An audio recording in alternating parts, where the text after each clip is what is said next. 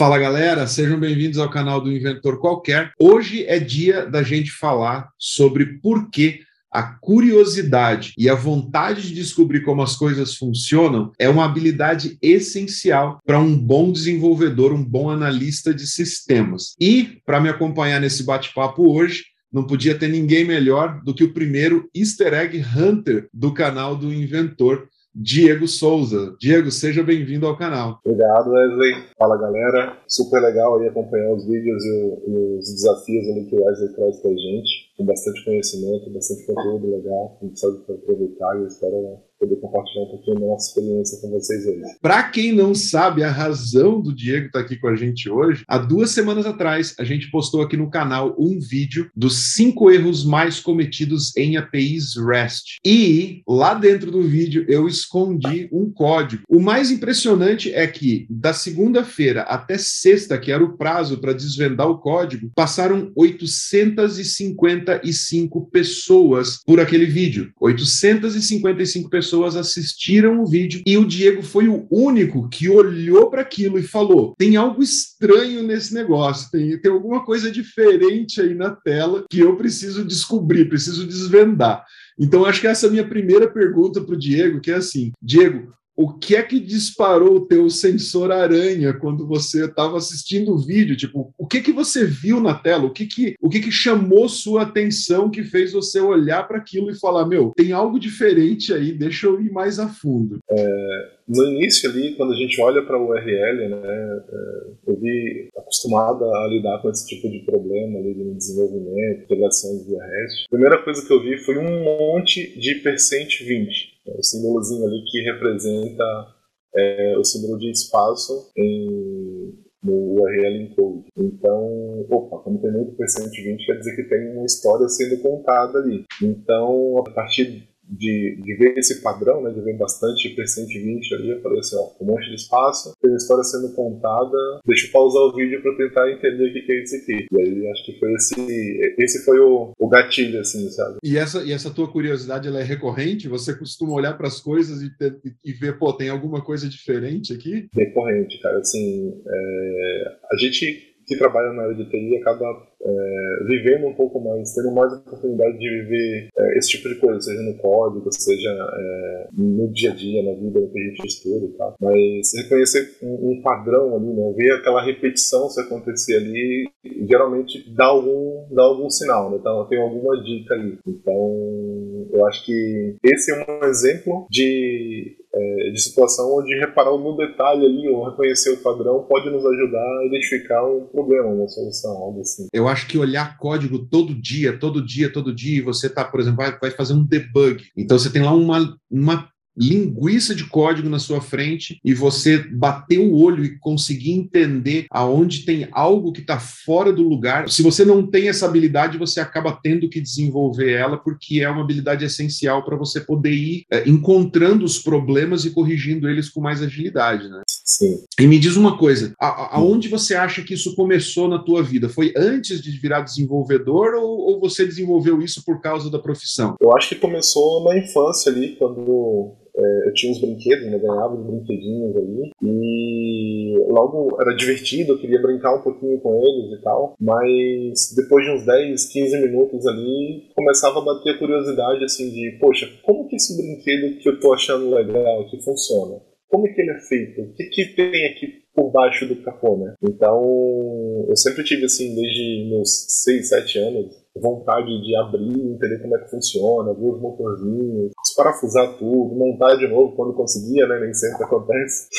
Mas eu acho que desde lá da infância é, eu, eu alimentando esse, é, esse, gosto, né, essa, essa vontade, esse desejo de entender como as coisas funcionam. E eu acho que isso que acaba a, me levando assim, a, a tentar identificar padrões, a tentar olhar para alguma coisa, principalmente da área que a gente trabalha, né, da área técnica, e, e tentar entender, poxa, ele está se comportando de tal maneira, por que será? É porque mais ou menos o, o, a codificação dele, a programação dele está mais ou menos nessa linha. Então, é, a curiosidade é meio que é uma empatia tecnológica, vamos dizer assim, é tentar me colocar do outro lado de ver como é que funciona a partir da outra ótica. Né? Achei bem legal. É, e, a gente isso... faz isso o tempo todo, né? Em, em TI, né? Porque é, é, nós não conseguimos criar tudo. Ah, na verdade, eu acho que a maior força do desenvolvedor, hoje pelo menos, né? A maior força do desenvolvedor é a troca de experiências e a troca de código, realmente. Então, às vezes, quando a gente não está encontrando uma solução, a gente vai na internet, vai no GitHub, vai nos, nos lugares onde tem código código e tenta descobrir como outras pessoas criaram soluções, no mínimo, parecidas com aquilo que a gente está precisando implementar naquele momento, né? Então, meio, meio que essa, essa engenharia reversa, né? Essa questão de você querer saber como a coisa funciona, é, acaba virando meio que um core da nossa profissão, você não acha? Sim, sim, é um desejo, assim, né? Tipo, fica um desafio, se torna uma coisa pessoal, assim, fala assim, não, quero saber como é que o negócio funciona, quero saber como que eu resolvo isso aqui. É, é bem isso mesmo. E, assim, ó, fora essa questão da da curiosidade. Quais são as habilidades que você acha que um desenvolvedor precisa ter? Quais são aquelas habilidades essenciais que um desenvolvedor precisa ter para que ele é, tenha uma carreira de sucesso, para que ele consiga se desenvolver como um bom profissional? É, como você comentou ali, né, a curiosidade eu acho que é um fator muito é, importante, né, e correr atrás ali, buscar, né, um dos primeiros ali. Mas outros dois fatores, assim, que eu acho que, é, pela experiência que eu tenho tido, pelo que eu tenho vivido, as pessoas é, em quem eu tenho me inspirado e, as pessoas com quem eu trabalhado, com quem eu tenho trabalhado, que, que são, assim, referência para mim e para os meus colegas, tem dois pontos, assim, que, são, que se destacam. É, um deles é o sentimento de dono, é, a pessoa abraçar realmente aquilo que está fazendo, ter comprometimento, é fazer como se fosse, sabe, o, o, o legado da sua vida eu estou fazendo ali agora. Então faz com muito empenho, assim, faz com cuidado, não é fazer de qualquer jeito, não é só viver mais um dia. Então esse, esse sentimento de dono eu acho que é, é super importante, é uma, é uma, é uma característica de pessoas de, de sucesso. E, e o outro é, é colaboração, né? saber trabalhar em time e saber compartilhar o que aprende, né? saber ter humildade para aprender quando for preciso e a mesma humildade também para ensinar para quem ainda não, não atingiu aqueles pontos. É, para mim, isso é, são, são skills ali de trabalhar em time, né? são as coisas relacionadas a trabalhar em time que influenciam bastante aí no, no sucesso. Eu, cara, eu, eu acho esses dois pontos, para mim, eles também estão no top lá, cara, porque, assim, quando você veste a camisa, né, você entrou num time, você está numa equipe, você vestir a camisa é essencial, concordo plenamente com você. Uh, muita gente pega emprego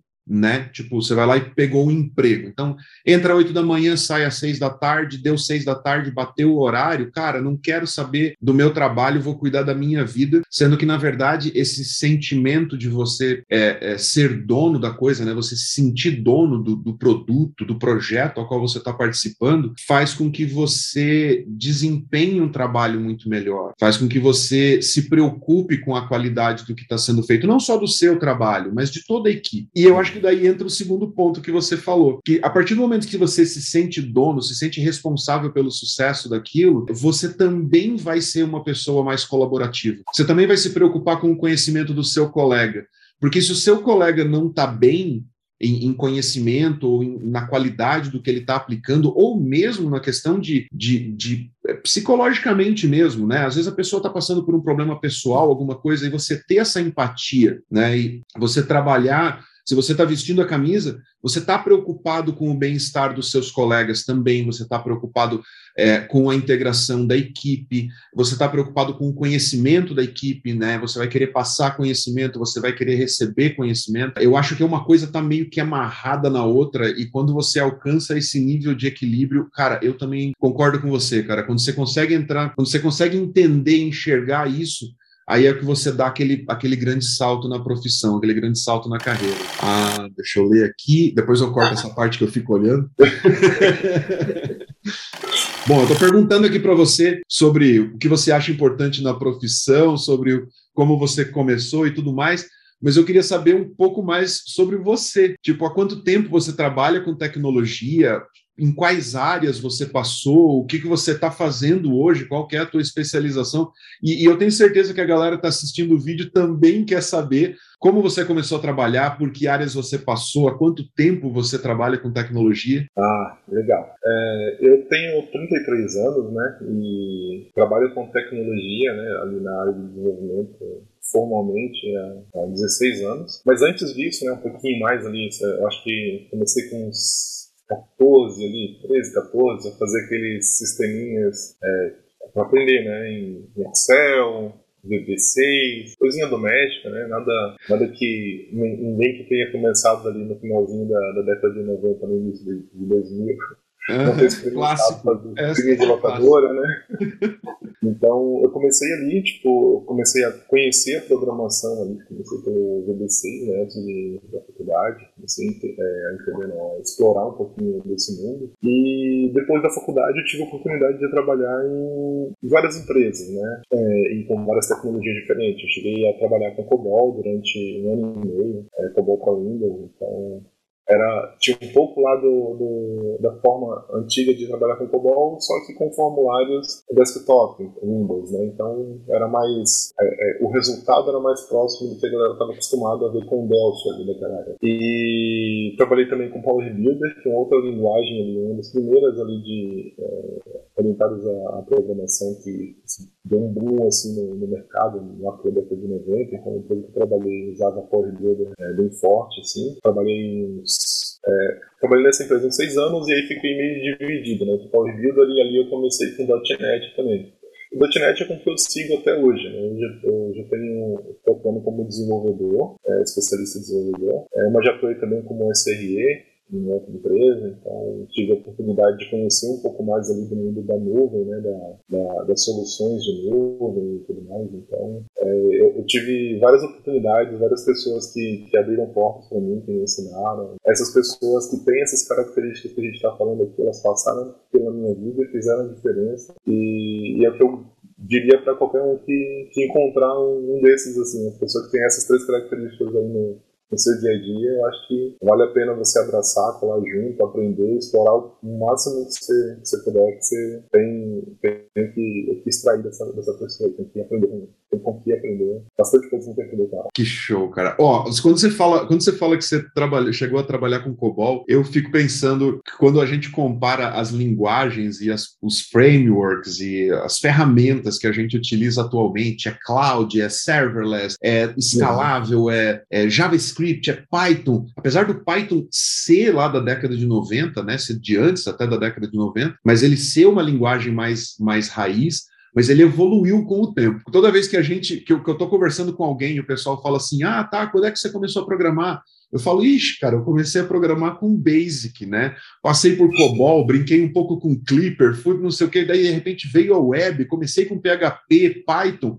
E aí, mas toda vez que eu falo de COBOL, né, ou que alguém fala de COBOL, eu fico imaginando as ferramentas atuais como sendo aquele kit de, de, de ferramentas de escultor, sabe? Com aqueles formões delicados e tal, tudo mais. E aí, eu, eu, quando, eu, quando eu coloco do lado o COBOL, eu, eu lembro do COBOL como se fosse uma marreta gigante uma, e uma talhadeira, sabe? Tipo, era mais ou menos como funcionava, né? Hoje você tem toda a questão de usabilidade, de responsividade dos projetos e tal. Naquela época era uma marreta e uma talhadeira que você usava, né? Porque as coisas eram tipo até a própria tela do usuário, ninguém se preocupava com usabilidade, né? Era um negócio bem mais roots. Eu acho que cada, cada linguagem, né, independente da, da tecnologia que funciona por trás ali. Em cada momento da, da sua vida, ela teve seu papel. Né? Cada, cada tecnologia ela resolve um problema diferente. Então, a gente está onde está hoje porque essas tecnologias lá atrás abriram portas, né? abriram bastante caminhos. Então, Hoje eu sei que as coisas são muito mais, entre aspas, fáceis, né? A gente tem a possibilidade de ter muito mais interoperabilidade entre as tecnologias, devido às diversas formas de integração que, que foram criadas, né, viabilizadas, a evolução do hardware e tudo mais. Então, é, realmente é como você falou, era um negócio muito mais bruto, as pessoas não conheciam é, direito ao computador, à computação de modo geral, né, e os benefícios que ela poderia trazer. E hoje a gente já não sabe viver sem. Então, é. é um mundo completamente diferente. Né? É, vi de é, alguns dias atrás, é, Facebook, Insta e, e, WhatsApp ficaram é, fora do ar é, por causa de um problema lá né, do, do, do sistema de DNS do, da, da, plataforma do Facebook. E, cara, é, todo mundo foi pro Twitter. Uma galera correndo pro Twitter e, tipo, para xingar o Facebook no Twitter. Só que as pessoas ficam desesperadas quando elas ficam sem a ferramenta, né? Que elas usam o dia inteiro, estão viciadas ali, né, para utilizar. Então a tecnologia, a tecnologia realmente se tornou algo que, tipo, é, virou parte da vida da gente, né? É bem, é bem isso que você falou mesmo. E naquela época eu lembro que por muitas vezes quando alguém perguntava para mim o que que você faz, o que que você tá, o que que você quer ser, né? Tipo, qual é a profissão que você quer seguir? Eu falava não, cara, eu quero ser programador. Né, eu, já, eu já trabalho, já programo, já faço algumas coisas e tal. E, e, eu lembro que por muitas vezes eu via é, as pessoas me olhando torto, assim, do tipo, cara, sério, você não vai ter uma profissão? Né? Tipo, cara, pô, é a profissão do futuro, né? Todo mundo falava, né? Os professores na faculdade mesmo era, não, programador é, é a profissão do futuro. Hoje ela é a profissão do presente, né? Tanto que tá aí é, o mercado super aquecido, as empresas tendo dificuldade de encontrar gente qualificada no mercado. Infelizmente, as pessoas é, qualificadas, as pessoas mais experientes, estão indo atrás de oportunidades, por exemplo, para trabalhar para empresas internacionais. Né? A, disparidade de questão salarial está tá, é difícil você conseguir competir com, que, com as ofertas que vêm de fora e, e, e claro, o, o mercado está aquecido, né? Hoje, hoje é uma profissão é uma profissão indispensável hoje. Se hoje, né, os profissionais de TI fizessem é, o, o, que o, o que outras pessoas de outras áreas fazem, né? Tipo, vamos fazer uma paralisação geral, vamos fazer uma greve. Ninguém da área de TI vai trabalhar. O mundo para. O mundo simplesmente para. Não tem como sobreviver hoje sem tecnologia. Né? Diego, então assim, ó, são 16 anos, é isso? Eu, ou eu, escutei errado. São 16, 16 anos de carreira. Fala para mim, depois de 16 anos e, tendo, e sendo uma pessoa que tem a cabeça aberta e que está sempre aprendendo e sempre buscando conhecimento, hoje, se você fosse dar uma nota para você mesmo de conhecimento, tá? Sendo um, você imagina que você tenha muito pouco conhecimento ainda comparado a tudo que tem para aprender, e 10 é aquele nível aonde você olha e fala, cara, eu já atingi o meu ápice aqui, eu conheço coisa pra caramba é, e já sei o suficiente para eu poder dizer que eu sou um cara com plenos conhecimentos na área que eu quero atuar dentro de tecnologia. Como você se considera aí de 1 a 10? Como você se vê, você mesmo? Cara, que, que pergunta difícil, hein? Porque, assim, o conhecimento ele é uma armadilha, né? Porque é, quando a gente não sabe, uma das coisas que a gente não sabe é tudo que a gente não sabe. Então, aquela, aquela célebre frase do Shakespeare, né? Então, assim, se eu fosse dar uma nota para mim mesmo, eu daria entre 6 e 7, porque apesar de ter bastante tempo de experiência ali, é, eu tive a oportunidade de conhecer muitas pessoas, de conhecer muitas tecnologias e só arranhar na superfície delas. Então, aquilo que a gente falou lá no início da curiosidade e tal, é um negócio que me persegue. Então, tem coisas que eu sei que eu arranhei, passei na superfície e morro de vontade de, de ir mais a fundo, de entender como é que funciona um pouco melhor aquilo ali, mas é tanta coisa que a gente tem para aprender no nosso dia a dia, na nossa profissão, que a gente acaba tendo que fazer escolhas. Então, ela é uma das uma tecnologia dessa que passa por ali, por exemplo, a IoT. Eu gostaria de aprofundar muito mais em IoT, mas não tive oportunidade ainda. eu tive oportunidade ainda, então ela fica naquela listinha de coisas que quero fazer em algum momento, mas sem planejamento. Né? As prioridades eu sempre dou para aquilo que está mais perto do meu dia a dia ou de algum projeto pessoal. Então, tem muita coisa que eu sei da, da minha ignorância e, e eu acho que entre 6 e 7 é eu daria para mim mesmo. E, e, provavelmente, no futuro, eu acho que eu vou diminuir um pouquinho mais a nota. Eu, eu também tenho a mesma sensação, cara. Eu, eu quanto, quanto mais eu aprendo, é, menos eu acho que eu sei a respeito das Isso. coisas. É, e, e, e, a história do IoT, eu tô dentro, tá? Tô junto. Eu, eu adoro a parte de, de hardware, de IoT. Uh, ah, inclusive, aqui no canal eu já mostrei um vídeo da mesa, no dia que eu estava organizando a minha mesa. Eu tirei todos os componentes das minhas... Todos não, na verdade eu não consegui colocar todos em cima da mesa. Mas eu, eu tirei o máximo de coisas que eu consegui das gavetas, estava organizando em cima da mesa, e aí eu gravei um vídeo e coloquei aqui no canal, mostrando tudo que eu queria mexer, desde Arduino a Raspberry, a tudo que você pode imaginar, eu ainda quero colocar aqui no canal. Tem uns projetinhos legais aqui que eu já fiz, inclusive aqui para casa, de automação e tal, tudo que eu quero abrir esses projetos. Mas é difícil, principalmente quando a gente tem conta para pagar. Então, é, a, a, gente tem um limite de aprendizagem, né? E aí, quando a gente olha tudo que a gente quer aprender, e o tempo, e, e, o tempo, nosso tempo é muito limitado, né, cara? Só 24 horas num dia é sacanagem. Pois é, é, é, é frustrante isso, né? E, e eu costumo, assim, é, tento aproveitar o tempo, as lacunas que a gente tem no dia a dia, sei lá, Me deslocando para uma viagem em alguma cidade perto, fazer alguma coisa. No caminho eu estou escutando um podcast e tal. E um desses podcasts ali que eu estou escutando, é, o assunto era justamente sobre isso, né? E fala que é um, é um termo conhecido, né? FOMO, é Fear of Missing Out. É o medo de, de deixar as coisas passar, né? E eu acho que isso é um problema que tem cometido bastante gente e às vezes as pessoas nem sabem, né? E, e é uma luta que eu tenho comigo mesmo o tempo todo. Admitir que eu não vou aprender tudo aquilo que eu gostaria. Eu tenho que fazer escolhas difíceis ali. Não, e até porque a gente também tem que, ah, para nós, profissionais de tecnologia, a gente tem que ter a consciência de que, por mais que a gente adore exercitar esse músculo que fica aqui dentro, é, a gente precisa manter o corpo saudável também. Então, a, às vezes a gente esquece disso. Eu sou um, eu passei muito tempo da minha carreira achando que se eu alimentasse suficientemente o cérebro, o meu corpo teria que acompanhar.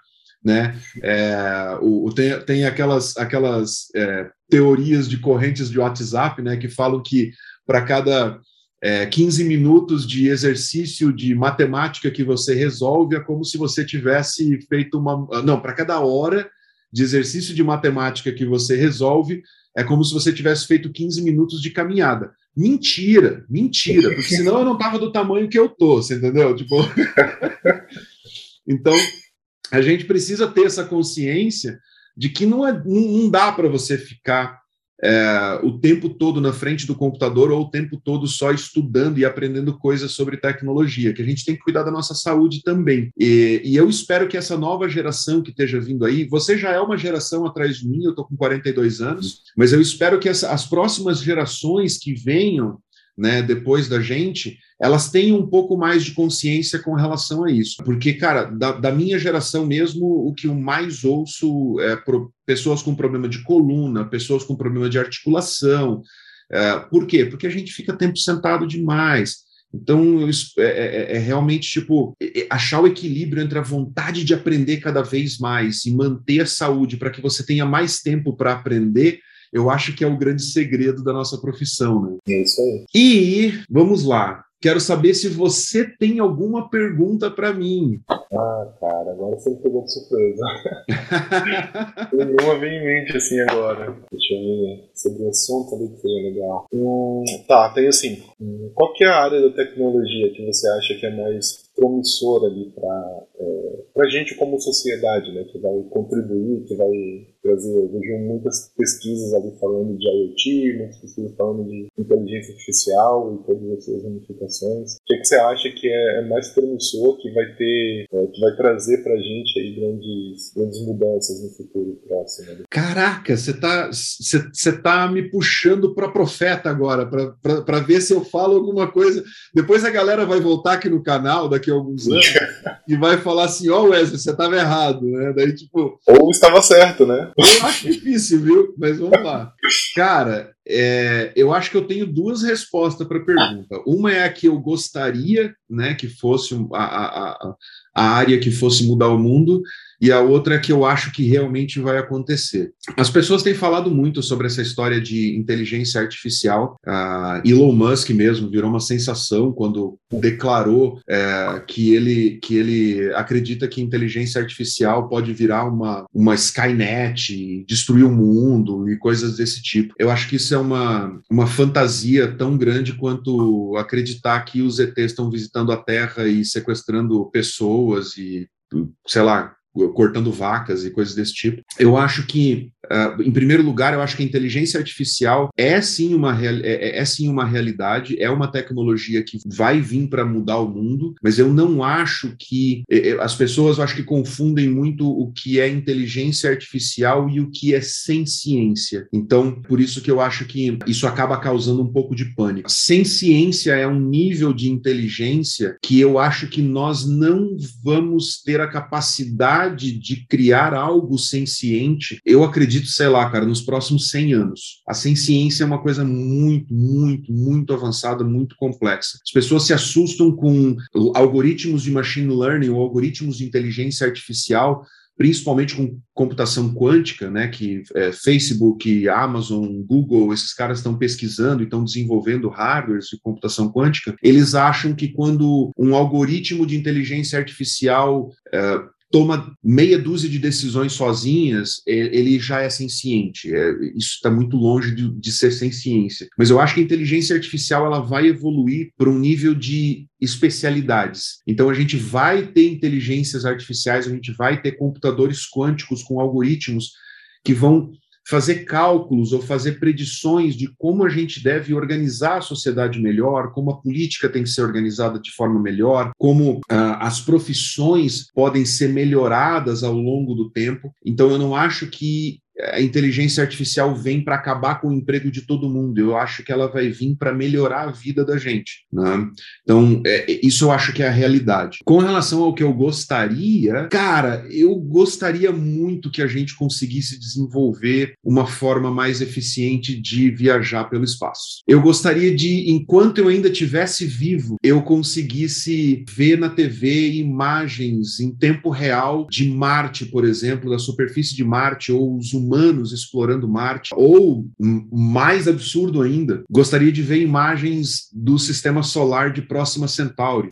Eu gostaria que a gente pudesse, que a gente conseguisse, sei lá, descobrir uma maneira de conseguir viajar em dobra ou alguma outra tecnologia que nos permitisse cruzar grandes espaços, né, grandes distâncias no espaço em menos tempo ou até nos comunicar em grandes distâncias de forma mais eficiente. Eu acho que um dos primeiros vídeos que eu fiz aqui no canal foi sobre a comunicação quântica, que os cientistas conseguiram sincronizar dois átomos e fazer com que eles conseguissem eh, mandar mensagens um para o outro, né, em, em questão de, uh, em sentido binário, né, entre dois, dois átomos é, sincronizados. Essa eu acho que é o futuro da nossa tecnologia de comunicação, porque dessa maneira você consegue se comunicar literalmente em tempo real, não dependendo nem da velocidade da luz para poder mandar dados de um ponto ao outro né, ter dois átomos é, alinhados quanticamente e você poder é, mandar informações entre esses dois pontos.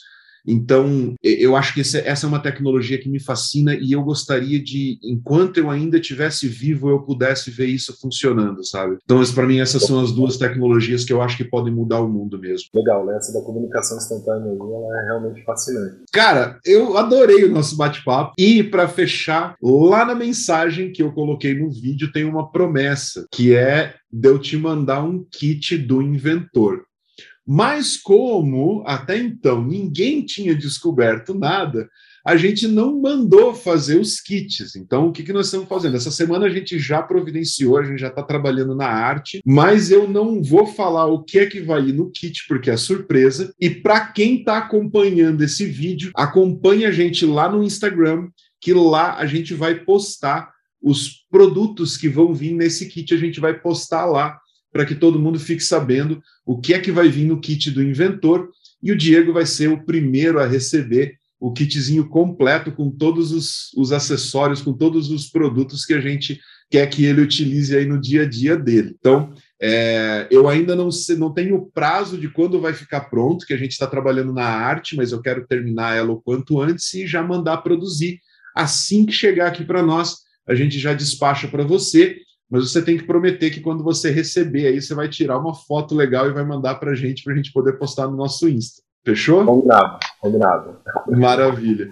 Diego, adorei ter você aqui, cara. Desejo muito sucesso para você e Cara, eu, eu queria deixar as portas do canal completamente abertas e à disposição é, para que você entre em contato com a gente e, cara, fica à vontade. Vai ser um maior prazer eu poder ajudar você no que eu puder. Muito obrigado aí, Wesley. Muito obrigado pela disponibilidade aí, principalmente pelo convite. E meus parabéns aí pelo canal. É, tem me ajudado muito, assim como eu sei que tem ajudado bastante gente ali.